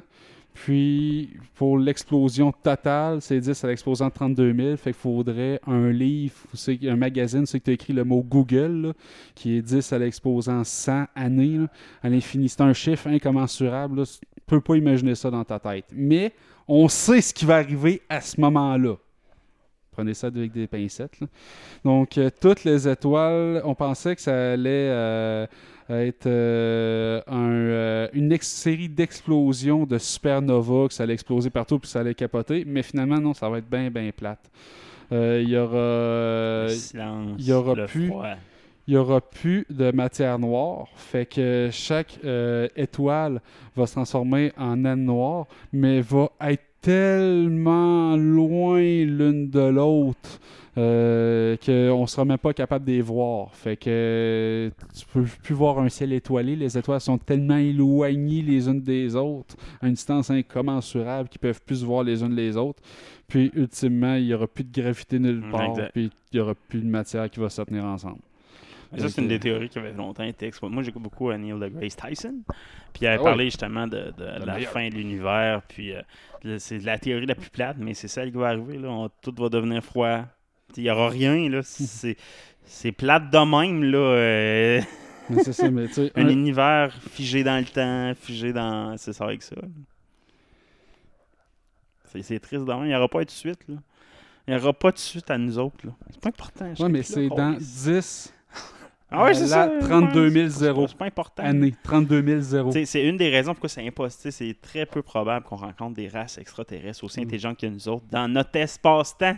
C'est-. C'est c'est l'espace-temps c'est qui exact. problème. L'univers est, oui, est huge, mais c'est pas, c'est pas en dimension qu'elle est huge. Je t'entends.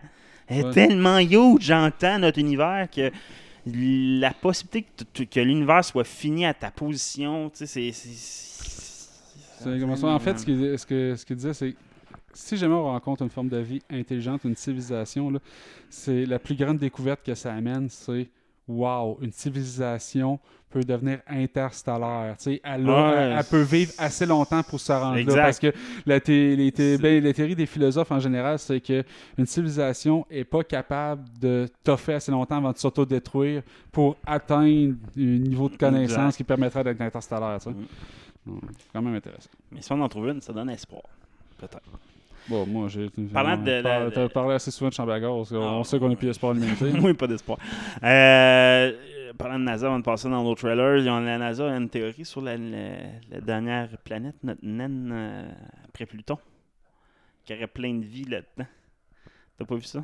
Après Pluton, il y aurait de la vie. La Pluton, puis t'as une Ouais, autre, a- une autre naine planète- crissement loin. là. Ben ils disent que euh, ce serait une planète d'eau, dans le fond, mais juste congelée. Là, puis ça serait une des sources d'eau qui aurait alimenté toute notre galaxie en eau. Ok. Ça fait, partie de la ceinture de Kepler, euh, ça Je sais pas trop là, j'ai fait fuck man. Mais ça serait, ça serait poche. Là, fait que un des objectifs de NASA, de- c'est d'envoyer un satellite à cet endroit. Il en avait déjà envoyé une, puis le satellite, ils ont comme plus de communication depuis un certain temps. Ben non, ils vont en envoyer une spécifique avec, pour Les aller- poissons gelés l'ont pogné. Puis... Mais ça serait une des sources origines d'eau, mais on veut comparer avec euh, notre, euh, notre l'ADN, euh, l'eau de, de la Terre, si c'est la même chose au niveau moléculaire. Fait que si c'est pas la même chose, ça scrape la théorie. Mais je c'est quand même drôle que la NASA commence à parler de ça. La NASA commence à plus être présente, là. Ils veulent. euh, ils sont un peu jaloux de SpaceX, d'après moi. Ben non, ben ils sont pas jaloux en fait. C'est grâce à Non, mais les qu'ils sont critiques, redevenus ouais, je sais, mais les, les- les critiques disent euh, Ah, la NASA, ben, la NASA commence à sortir des news où, gars, voici ce qu'on peut faire maintenant. Là. Ben, Mhm. il l'avait pas fait avant. là. Non, mais il Fait avait que, pas la euh, capacité de le faire. là. Maintenant, s'associer avec le privé. C'est sûr que c'est plus le flambeau national Exact. que c'était avant, mais tu sais, ça reste financé gouvernemental. Sais, Ils, ont les, ils ont les moyens qui se font Mm. donner. Mais en s'associant avec le privé, qui sont plus imaginatifs quand vient le temps de récupérer le cash. Là, c'est surtout ceux-là qui sont en hostie, c'est Cosmos, euh, sur le, le pendant russe. Là. Les autres, ils ont dit qu'il allait être meilleur que SpaceX, puis qu'eux autres, ils n'avaient pas visé le lanceur utilisable, mais la fusée réutilisable au complète, puis qu'il allait faire meilleur que Musk, parce que Musk a ri de, des Russes là, après leur réussite de leur vol privé. c'est un peu ça qui me fait peur, moi, c'est tu sais. C'est lui qui est en tête de tout ça. Ça me fait toujours peur un peu. Il y a un fou quand même qui est en tête de ça. Mais bon, Ouais, mais les, les plus, les plus brillants sont les plus fuckés. Bon, les trailers cette semaine, on va commencer avec Can I help euh, you, sir? You can la- help me The War Maria. with Oh, Grandpa. Avec euh, Niro. le film de Niro, hein, qui joue un vieux Euh, chialeux. Ben, il, fait juste ça comme, il fait juste ça comme rôle à Star, non? Un vieux désagréable. On dirait euh, le gars dans, de Don't Fuck With The Fuckers, ça. C'est... Hi, Grandpa. Hello, sweetheart. How's your daughter's place at? She gave me my Ah grandson. ouais, avec euh, William Ouais, Defoe. exact. C'est pas William Defoe. Non, euh, euh, voyons, tu sais que. Dans Euh, Batman. Non, ouais, non, euh, voyons, c'est Chris. Christopher. Ouais, c'est. Comment il s'appelle C'est que basé sur un livre. Christopher Walken. C'est basé sur un livre, dans le fond. Ouais, c'est pas, euh, avec. De Niro puis Walken, ça va être incroyable. Okay. Moi, j'adore ce personnage-là de De Niro. là. Fast drying foam sealant. Oh, get this kid. Genre de Denis la malice plus récent, un peu. Là. Tu sais que t'as des grands-pères qui se battent contre des plus jeunes. Well, when you put it like that. I'm in. La bonne femme aussi a joué. On va arracher la tête. I didn't know you were a Marine. I wasn't. Just saying. Let's do this. Do you guys even remember how to play dodgeball? So you don't need your diaper changed? Sure you don't? Joke de couche quand même moyenne, là, mais bon. Christopher Walken. esti que j'allais me regarder. Why are we doing it this way? Ah, Un peu dans Batman 2, il était là. Lui qui pitch la Chouancha en bas de la, la fenêtre. lui. Non, hein?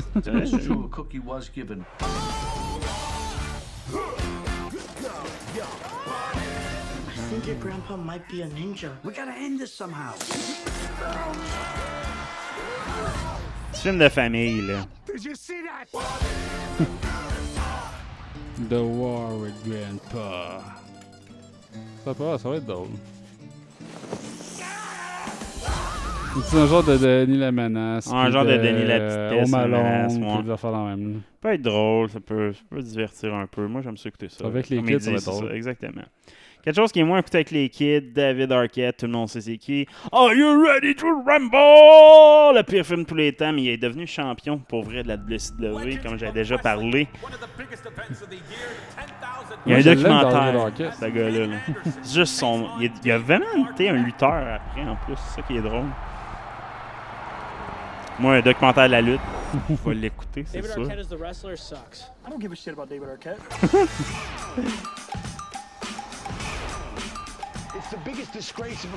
C'est clair, ça c'est le pire soir. Ça c'est la soirée que la WCW est morte. Non, ouais? Ah, c'est pas vrai, c'est même dans, dans la guerre là, contre Raw, c'est le soir qu'ils ont perdu les ratings qu'ils ont jamais regagné.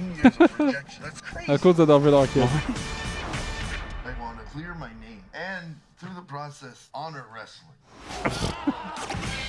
This ain't the movies. Mais c'est drôle, il s'allie avec euh, DDP qui est crissement associé avec la AEW. Je sais pas s'il va faire une apparition dans AEW. Ça m'étonnerait pas, je te dirais. Professional wrestling. Do they wrestle again? What are your thoughts? Yeah. That's my boy. Why do you want to get back in the ring? It's been 18 years. of DDP yoga. Disrespected wrestling. I'm just kind of sick of being a joke. There's a lot going on with David. His anxiety is crippling. Two years ago, it's a heart attack. A year later, it's a death match. So what does that mean for next year? the ribs actually break, they can actually bleed into your lung. Tabarnak. fake, guys. Wrestling's not fake. Oh, yes, c'est pas manqué. You are godlike. You are the man. T'es bien badannant. Hey, je vais me faire un ring de même. J'aimerais ça être lutteur. Mon personnage, ce serait le, le, le chambre à gazeux. Chambre à gaz de monde. Gazman. David Arquette. You cannot kill this man.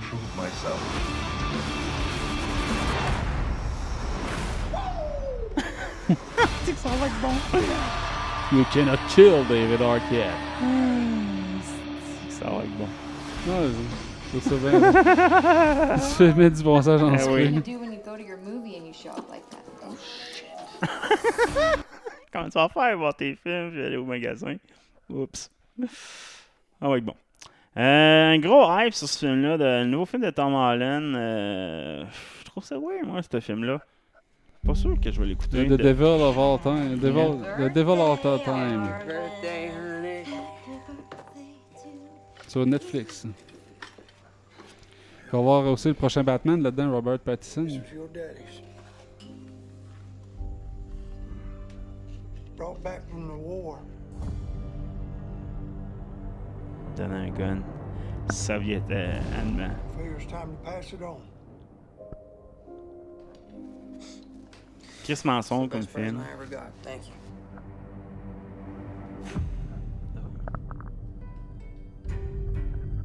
How and why people from two points on a map without even a straight line between them can be connected is at the heart of our story in Knock 'em Stiff. You ever think about how we ended up orphans living in the same house? I know what my daddy did.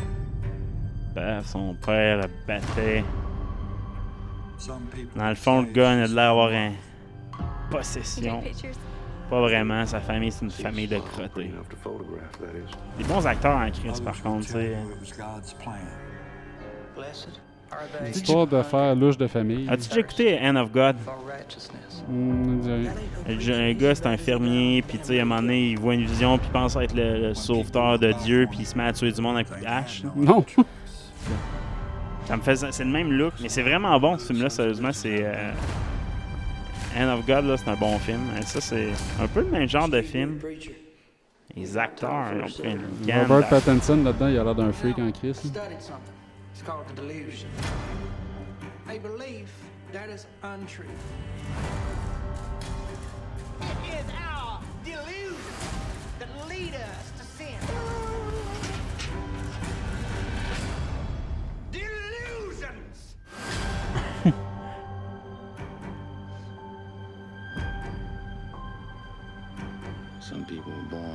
Lui, il est bon tabarnak, Sébastien Stan. Moi, Ben ouais. j'adore. Le Winter Soldier. What I'm about to do, I do because I have to. Là, Bruce Wayne. Tabarnak, il y a des bons acteurs. Ils sont mieux de pas se planter parce que c'est un film à gros budget de Not Netflix. because I want to. The devil all the time. Fait que ça a l'air être un. Comme. Ça a l'air bon, là, mais. Fucké. Fucké, là. Très psychologique. euh, ouais, ouais. Hey, on rentre dans la section gamer. J'en ai gardé euh, trois pour vous autres cette semaine. Un classique, comme je te parlais des Transformers cette semaine. Puis je suis tombé sur ce trailer-là. Je suis tombé dans la grosse nostalgie solide. Jai Joe. Les bons vieux de Jai Joe, les jeux de Jai Joe de Nintendo, t'en souviens-tu, là, les platformers? euh, mais là, c'est pas ça. Ils ont comme fait un changement radical, mais à ce titre, les personnages sont gardés comme dans l'origine. Ils ont pris les costumes originaux du NES, puis le look.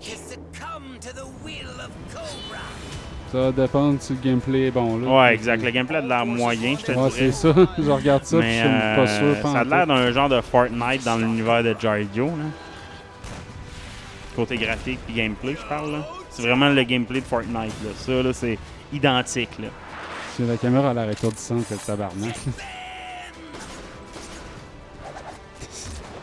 Boom. Ah, Ouais, c'est vraiment, Pas le- c'est vraiment le gameplay de Fortnite dans l'univers de G.I. Joe.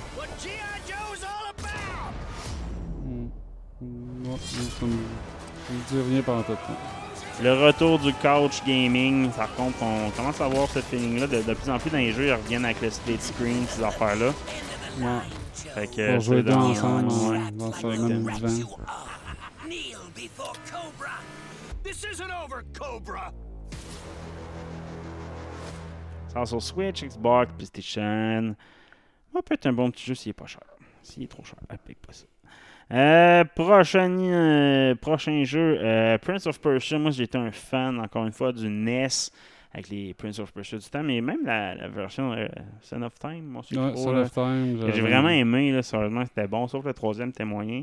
Là, Ubisoft, ça relance avec le titre, mais cette fois-là, c'est pas la même expérience. C'est un genre de Escape the Room, là. C'est le genre de jeu, faut que tu t'enfuis de quelque part, mais dans le monde de, de, de, de, de Prince of Persia en mode VR. Ok, parce que ça, c'est vraiment juste Sand of Time, ça, cette image-là. Hein? Ça, c'est vraiment les images de Sand of Time. C'est la scène dans Sand of Time. Exact, mais là, tu vas, euh, tu vas voir, mettons, il va falloir que tu trouves une façon de sortir de cette pièce-là en mode VR. Ok.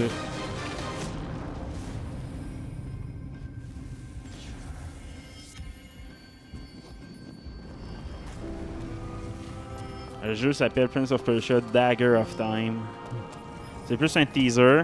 C'est pas encore le jeu. euh, Non, mais euh, ça va être un. Peut être intéressant par un jeu VR dans le monde de Prince of Persia, c'est Ouais. qu'il faut que tu, contrôles, tu trouves une solution de sortir de la place, contrôler le temps. Ça peut être vraiment intéressant. Le VR commence à m'intéresser de plus en plus dans le contenu des jeux. Je suis peut-être pas encore rendu prêt à l'essayer. Je pense que l'investissement vaut pas encore la peine. Ouais, il n'y a pas assez de jeux. Il y a ça, puis euh, Alex, mais. ouais, c'est ça. Il y a Dark Vader qui a de l'air pas si pire, mais ça a l'air un, un jeu Ça a l'air plus euh, ouais, visuel intéressant que gameplay intéressant, le truc Ouais. euh, de Vader. Hey, là, je m'ennuyais de la lutte cette semaine. C'est sûr que j'ai mis ça pour finir. Euh, on va donner une chance à 2K après le pire jeu de tous les temps avec 2K20, là, le, le jeu de lutte euh, de, qui est sorti l'année passée était tout buggé. Cette année, ça s'essaye qu'il y a un de quoi de comiquesse. On transforme tout le monde dans des nains. Mais quoi que le monde dans la lutte? Mais Les nains, on va leur je pense des avec le premier jeu de lutte, quoi, tellement ridicule que ça peut être drôle de jouer à ça en gang. Inventer tes lutteurs, comme dans le temps avec Roy's War, tout ça. Ils reviennent à ce mode-là, tu sais. C'est comique, là, c'est des super pouvoirs, t'as whatever.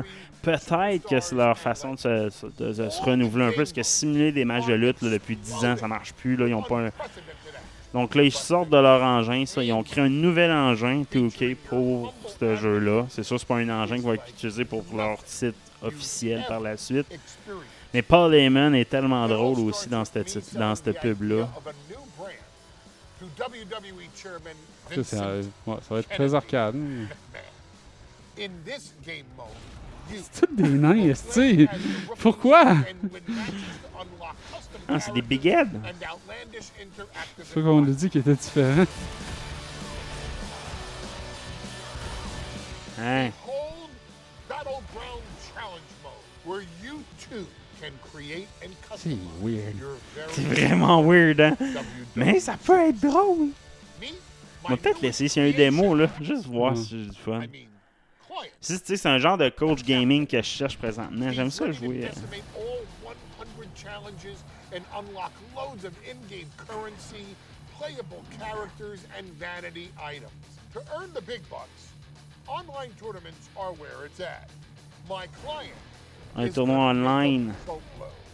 Behold the holy grail of matches, king of the battleground. Et des jeux online de lutte, ça a tout le temps chier à cause du. Il y a tout le temps un petit lag. lag, whatever. Là. Until the crown Tu sais, c'est Comme tu dis, en couch, c'est correct, là, c'est le Ouais, ça. mais en ligne. là. Multiplayer mode is where things really start to heat up. We're talking Mais c'est le genre de jeu qui devient répétitif vite. là. Hein? C'est le genre de jeu qui devient répétitif vite. Ça dépend si les challenges sont le fun. là. Si les challenges sont le fun, c'est peut-être un jeu de, le fun pour les grinders. là. Moi, un jeu de lutte, là, c'est les jeux où j'ai le plus de fun avec les chums à l'époque. C'était le fun de jouer, tu te bats, Ouais. tu sais, c'est. Mais ça, c'est le fun avec des chums dans le même salon, Ouais, c'est ça l'affaire. La Internet, ouais. pas, non, c'est ça. Do you have what it takes to handle the madness? Je trouve ça drôle, pareil, la pub avec Paul Heyman. Je vois que la, la lutte, veulent, puis 2K veulent vraiment donner un changement de vision euh, brawl Parce qu'il y a de grosses marques à AEW qui vont sortir un jeu, c'est que c'est classique, euh, qu'on connaît, qu'on aime. Là. Fait que là, ils ils cherchent. C'est clair que je le pre-order pas. Là. Mais je vais quand même rester voir si ça peut. Le gameplay peut être le fun. Ça, ça a sorti euh, il y a deux jours la vidéo. Ouais. Il y a 224 visionnements de la Non, vidéo. c'est une euh, une source louche. Une source louche que j'ai pris. Pas de pub. Euh, donc, euh, ça fait le tour cette semaine. Fait que, ciao, bye! Ciao.